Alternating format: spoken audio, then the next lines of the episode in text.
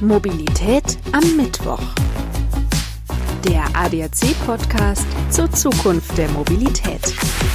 Ich bin Alexander Schnaas. Hallo.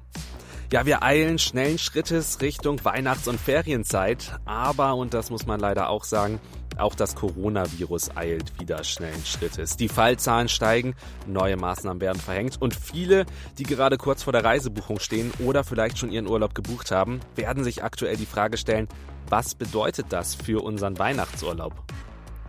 Normalerweise beschäftigen wir uns hier bei Mobilität am Mittwoch mit allen Fragen rund um die Zukunft der Mobilität. Heute möchte ich alle wichtigen Fragen rund um das Thema Reisen, Stornierung, Rückerstattung und weiteren Informationen klären, die Verbraucher jetzt wissen müssen. Und dafür habe ich mir eine Gesprächspartnerin eingeladen, die sich mit dem Reiserecht bestens auskennt. Ich freue mich, Ellen Stamer begrüßen zu dürfen. Sie ist Clubjuristin hier beim ADAC. Hallo, Frau Stamer. Schön, dass Sie heute zu Gast sind. Hallo, Herr Schnaas. Dankeschön für die Einladung. Ja, danke, dass Sie sich die Zeit genommen haben und heute hier sind, um mit uns über das Thema Reise im Zusammenhang mit Corona zu reden. Denn aktuell ist natürlich wieder die große Frage, was ist mit meinem Urlaub? Und die Weihnachtszeit kommt immer näher und für viele Leute stellt sich dadurch jetzt auch die Frage, wie verfahre ich mit der Buchung? Buche ich überhaupt? Und dadurch meine erste Frage, haben Sie schon einen Weihnachtsurlaub gebucht? Gebucht tatsächlich nicht. Äh, ich werde schön zu Hause bleiben, da ist eh am schönsten. Mhm. Ja, bei mir wird es wahrscheinlich auch darauf hinauslaufen. Zumindest werde ich in die Heimat fahren und dann dort gemütliche Tage mit der Familie verbringen. Aber groß wegfahren auch nicht. Viele andere oder einige andere werden sich aber natürlich schon damit beschäftigen, ob sie wegfahren äh, diesen Weihnachten. Worauf müssen jetzt Verbraucherinnen und Verbraucher achten, wenn sie eine Reise buchen wollen? Hm, Reisen ist äh, inzwischen leider wirklich schon eine Herausforderung geworden. Man muss sich immer sehr genau informieren und ähm, die Lage ändert sich. Das bekommen wir alle mit. Äh, es kann ganz schnell gehen. Jüngstes Beispiel jetzt eben Österreich, Tschechien und Ungarn, die jetzt eben zu Hochinzidenzgebieten geworden sind. Und das hat dann hm. natürlich Folgen für Reisende, die dann vielleicht hier zu Hause wieder in Quarantäne müssen oder ähnliches, ähm, vor Ort Einschränkungen haben. Also deswegen ist es ganz wichtig, dass man die Lage vor Ort und von dem Urlaubsziel, wo man hin möchte, genau verfolgt, damit man sich da schon mal darauf einstellen kann, was man denn auch eigentlich braucht. Und ganz wichtig, was man schon im Vorfeld beachten kann, wenn man irgendwas bucht, ähm, viele Anbieter haben inzwischen kostenfreie Stornierungs- und Umbuchungsregelungen. Also auch da lohnt es sich immer noch mal genau hinzuschauen, dass man vielleicht noch kurzfristig aus einem Vertrag rauskommt. Mhm. Ja, bleiben wir mal bei Österreich. Sie haben es gerade als Beispiel genannt. Jüngst hat sich das natürlich da ein bisschen geändert. Ähm, man kriegt es ja auch mit in den Nachrichten. Hohe Fallzahlen, äh, quasi ein Lockdown für Ungeimpfte. Ähm, auch das Auswärtige Amt warnt vor nicht notwendigen touristischen Reisen nach Österreich. Österreich ist aber ein total beliebtes Ziel, gerade in der Weihnachts- und Winterzeit. Ähm, was bedeutet das jetzt für Verbraucher, wenn sie einen Urlaub nach Österreich oder in Österreich gebucht haben, bestehen da Möglichkeiten für kostenfreie Stornierung, Sie haben es gerade gesagt, oder für, ähm, dass man sein Geld auch zurückbekommt, wenn man schon den Urlaub für Österreich gebucht hat? Mhm. Also es ist natürlich klar, dass da die Verunsicherung bei den Verbrauchern, bei den Reisenden enorm hoch ist. Gute Chancen rauszukommen hat man eben immer dann, wenn man es vertraglich vereinbart hat. Das war dieser Fall, den ich gerade angesprochen habe. Also mhm. wenn in den allgemeinen Geschäftsbedingungen, in den Reisebedingungen schon mal drinsteht, man kann kostenfrei zurücktreten bis zu einem bestimmten Datum, dann kommt man da eben auch noch raus. Mhm. Wenn man so eine Regelung nicht hat, dann wird es leider ein bisschen schwieriger. Da muss man jetzt wieder unterscheiden. Gerade nach Österreich fahren viele ja als Individualtouristen. Heißt, die haben kein Reisepaket gebucht, sondern vielleicht nur die Unterkunft äh, dort. Und dann ähm, ist es leider so, dass man nur darauf schauen muss, kann denn der Hotelier oder auch diese Ferienunterkunft die Leistung anbieten? Kann ich dahin zum Über Übernachten? Mhm. Und wenn das der Fall ist und die mir die Leistung anbieten, dann muss ich diese Leistung auch bezahlen, auch wenn ich vielleicht gar keine Lust mehr habe oder Angst habe, dorthin zu fahren. Also da wird es leider schwierig rauszukommen, da kann man dann nur nach einer Kulanzlösung suchen. Bisschen anders stellt sich da, wenn man jetzt ein ganzes Reisepaket gebucht hat, vielleicht eben die Übernachtung schon mit den Skipässen zusammen, vielleicht sogar noch mit einer Bahnfahrt dorthin, mhm. dann habe ich nämlich eine Pauschalreise gebucht.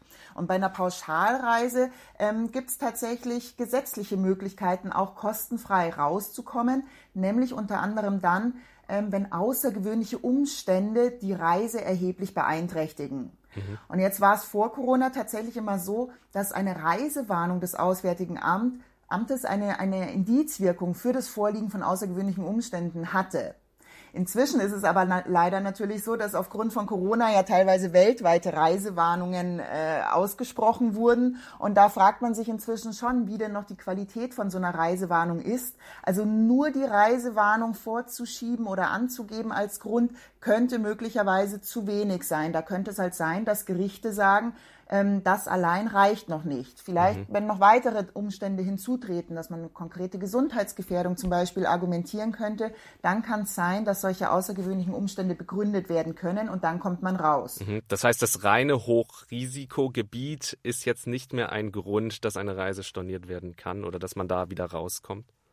Es gibt da keine höchstrichterliche Rechtsprechung, aber das sind eben Gedanken, wie sollte sich der Reisende machen, weil der Reisende, der ist schlussendlich in der Beweispflicht, der muss das vortragen können, dass eben wirklich außergewöhnliche Umstände vorliegen. Mhm. Anders verhält sich dann wahrscheinlich, wenn wirklich ein äh, das Reiseland oder das Reiseziel ein Virusvariantengebiet ist, dann ist es ja nochmal was anderes, schätze ich, oder?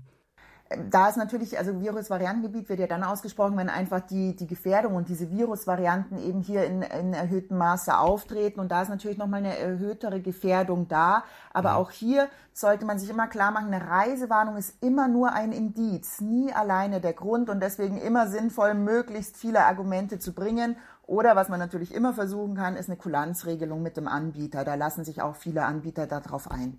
Mhm.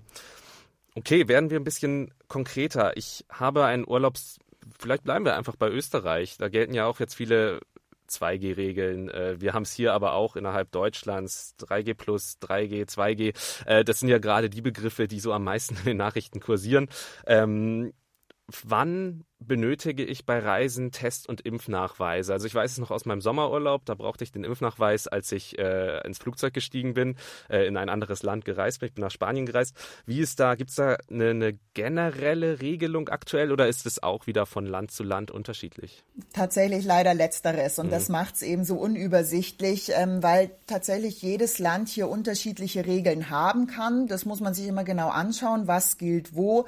Der ADAC hat auf seiner Homepage mal die wichtigsten Reiseländer auch gesammelt und äh, aktualisiert da ständig die Informationen oder auch das Auswärtige Amt bietet hier natürlich Informationen. Also da muss man sich äh, immer informieren.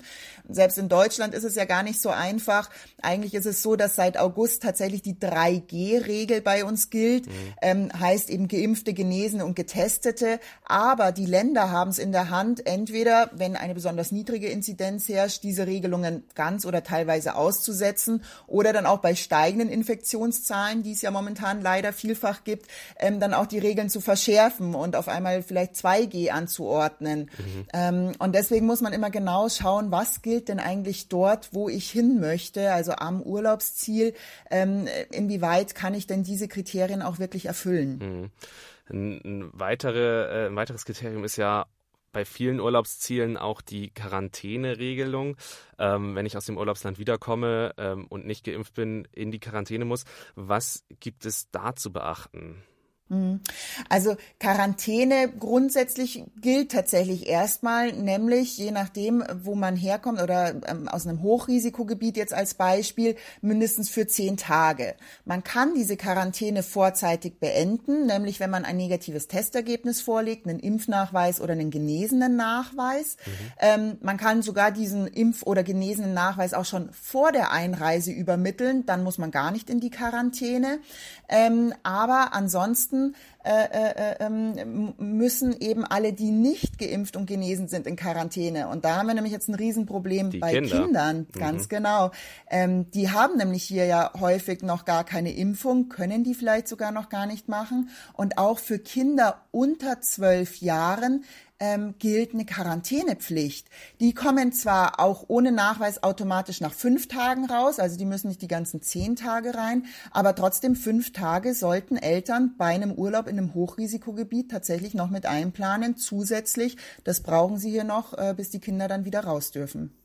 Mhm, das heißt, da sollte man sich dann wirklich genauestens drüber informieren und das auch auf dem Schirm haben. Nicht, dass man kurz vor Schulbeginn wiederkommt und das Kind dann nicht in die Schule kann, weil es dann gerade in der Quarantäne steckt. Und äh, das wäre natürlich äh, ärgerlich. Und das, wenn man das weiß, kann man sich natürlich darauf einstellen und das auch schon in der äh, Reisebuchung berücksichtigen. Ganz genau. Ähm, was ist denn zum Beispiel, wenn ich meinen Urlaub verkürzen muss, weil während meines Urlaubs beispielsweise neue Beschränkungen kommen und ich in dem Land nicht bleiben kann oder mein Urlaub eben nicht so stattfinden kann, wie ich ihn gebucht habe. Beispiel, ich habe eine Pauschalreise gebucht und da auch mehrere Angebote, die mein Anbieter mir angeboten hat, ähm, die dann beispielsweise nicht stattfinden können, weil eben neue Beschränkungen in diesem Land ausgesprochen wurden. Was mhm. für Regelungen gelten dort? Also eine Pauschalreise, muss man sagen, bietet erstmal einen sehr guten Schutz für Reisende. Denn es ist so, dass der Reiseveranstalter verschuldensunabhängig für die Erbringung der Reise haftet und zwar in dem vertraglich geschuldeten Umfang. Und dann muss man natürlich mhm. schauen, was fällt denn weg. Also äh, es gibt ja beispielsweise Fälle, wenn man sagt, man hat jetzt einen Strandurlaub gebucht und vielleicht darf ich gar nicht mehr an den Strand gehen, weil dieser gesamte Strand jetzt gesperrt ist. Dann fällt da ja eine ganz wesentliche, äh, ein ganz wesentlicher Teil meiner Reise weg. Und so, wenn, mhm. wenn so ein wesentlicher Mangel, da, man würde hier von einem Mangel sprechen, also so ein wesentlicher Mangel vorliegt, dann kann das wirklich dazu berechtigen, komplett von diesem Vertrag zurückzutreten. Also Voraussetzung eben immer dieser erheblicher Mangel, der auch nicht beseitigt werden kann. Dann kann ich eben unter Umständen abbrechen. Rücktritt würde immer bedeuten, ähm, ich kann für die Zeit, die ich dort nicht mehr verbringe, auch das Geld dann natürlich zurückfordern. Mhm. Wenn Mängel jetzt vielleicht nicht ganz so erheblich sind, es sind zwar Einschränkungen, aber eben noch nicht so, so einer erheblichen Art, dann kann eine Reisepreisminderung gerechtfertigt sein. Das heißt, ich komme nicht komplett raus, ich bleibe am Urlaubsort, nehme halt diese Einschränkungen hin, kann aber den Reisepreis mindern. Und dann gibt's eben noch Einschränkungen, die lediglich Unannehmlichkeiten sind. Da gibt es erste Gerichtsurteile, die darauf hindeuten, dass zum Beispiel eine Maskenpflicht am Urlaubsort nur als Unannehmlichkeit anzusehen ist. Ähm, und eine Unannehmlichkeit muss ich hinnehmen, ohne dass ich eine Entschädigung dafür bekomme. Da stellt sich mir natürlich die Frage, wenn ich eine Reiserücktrittsversicherung habe, inwieweit hilft mir die denn da weiter? Mhm. Also Reiserücktrittsversicherung klingt natürlich immer erstmal so toll, Reiserücktritt, ich will zurück und komme dann raus, die Versicherung zahlt, aber so einfach ist es in vielen Fällen nicht. Wichtig ist, eine Versicherungsleistung hat immer Bedingungen. Deswegen schauen Sie wirklich immer rein, was ist denn von der konkreten Reiserücktrittsversicherung abgedeckt. Normalerweise umfasst eine Reiserücktrittsversicherung wirklich nur den Fall, dass ich selbst von dem Vertrag zurücktreten muss, weil ich zum Beispiel erkranke. Also wenn ich selber mich mit dem Coronavirus infiziere ähm, und das auch schon vor Reiseantritt passiert, dann kann ich zurücktreten. Wichtig, wenn die Reise schon angetreten wurde, dann brauche ich eine Reiseabbruchversicherung. Dann greift die eben auch, wenn ich am Urlaubsort an Corona erkranke. Aber alle anderen Fälle, dass ich sage, ähm, ich will da nicht mehr hin, ich habe Angst oder die Einschränkungen sind mir zu groß, die sind normalerweise nicht umfasst. Also das müsste schon wirklich ausdrücklich vertraglich mit drinnen stehen. Das heißt trotzdem aber, äh, man kommt einfach nicht drum herum, äh, genauestens in die Vertragsbedingungen zu schauen, sich genauestens zu informieren. Nur sich auf die Reiserücktrittsversicherung äh, zu verlassen, bringt in diesem konkreten Fall dann auch nichts. Genau, reicht also nicht aus ähm, und eben nur, wenn ich selber erkranke Danke. Deswegen Informationen ganz besonders wichtig. Und da bietet eben der ADAC wirklich sehr, sehr umfassende Informationen zu Einreisebestimmungen, zu Rückreisebestimmungen, alles, was man beachten muss, auch mit den entsprechenden Verlinkungen. Also da am besten nochmal genau informieren vor dem Reiseantritt. Mhm. Ja, wir haben viel zusammengesammelt. Ähm, also die, die, die Quintessenz unseres Gesprächs ist eigentlich richtig und gut und viel informieren über das jeweilige Land, wo man hin möchte, schauen, was dort für Regeln herrschen, schauen, was dort äh, die, die Lage ist, was das Auswärtige Amt vielleicht auch sagt, sich auf unseren Seiten beim ADAC informieren, welche neuen Regelungen rund um Corona gelten. Und ja, also man kann ja reisen. Es ist nicht so, dass man nicht reisen kann. Es gibt nur jede Menge zu beachten. Ähm, haben Sie vielleicht noch Tipps für Verbraucherinnen und Verbraucher? Ja, also es, es klingt erstmal wahnsinnig kompliziert, aber man muss tatsächlich sagen, ähm, wenn man da mal ein bisschen drin ist und eben entsprechende Seiten hat, dann ist das alles machbar und dann steht dem auch nicht im Wege, dass man äh, irgendwo hinreist und ein paar schöne Urlaubserinnerungen sich sammelt. Ähm, aber wie gesagt, auch hier wirklich immer genau schauen, man kann sich absichern am besten auch immer noch mal mit den Anbietern sprechen. Man kann da auch individuell natürlich äh, Einigungen treffen, äh, eben Storno-Vereinbarungen äh, oder ähnliches. Dann ist man da auf der sicheren Seite. Mhm. Ja, Frau Stamer, vielleicht beenden wir die Folge so, wie wir sie angefangen haben. Zu Hause ist es doch eigentlich auch ganz schön. Und vielleicht ist es dann eine schöne, besinnliche Weihnachtszeit, wenn man sie einfach daheim mit der Familie äh, verbringt in diesem Jahr. Frau Stamer, vielen, vielen Dank für Ihre Zeit. Vielen Dank für das spannende Gespräch und die ganzen Informationen. Sie haben es gesagt, es war viel, es klingt kompliziert, aber im Endeffekt wenn man sich wirklich ausreichend informiert, dann hat man da doch ziemlich schnell ein recht guten Überblick über die ganze Situation. Vielen Dank für das Gespräch, Frau Stamer. Sehr gerne. Dankeschön.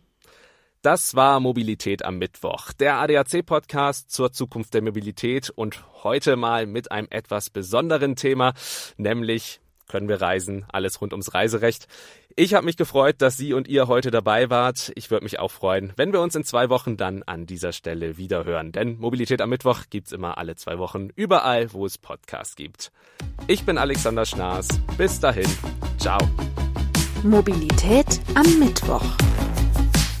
Der ADAC-Podcast zur Zukunft der Mobilität.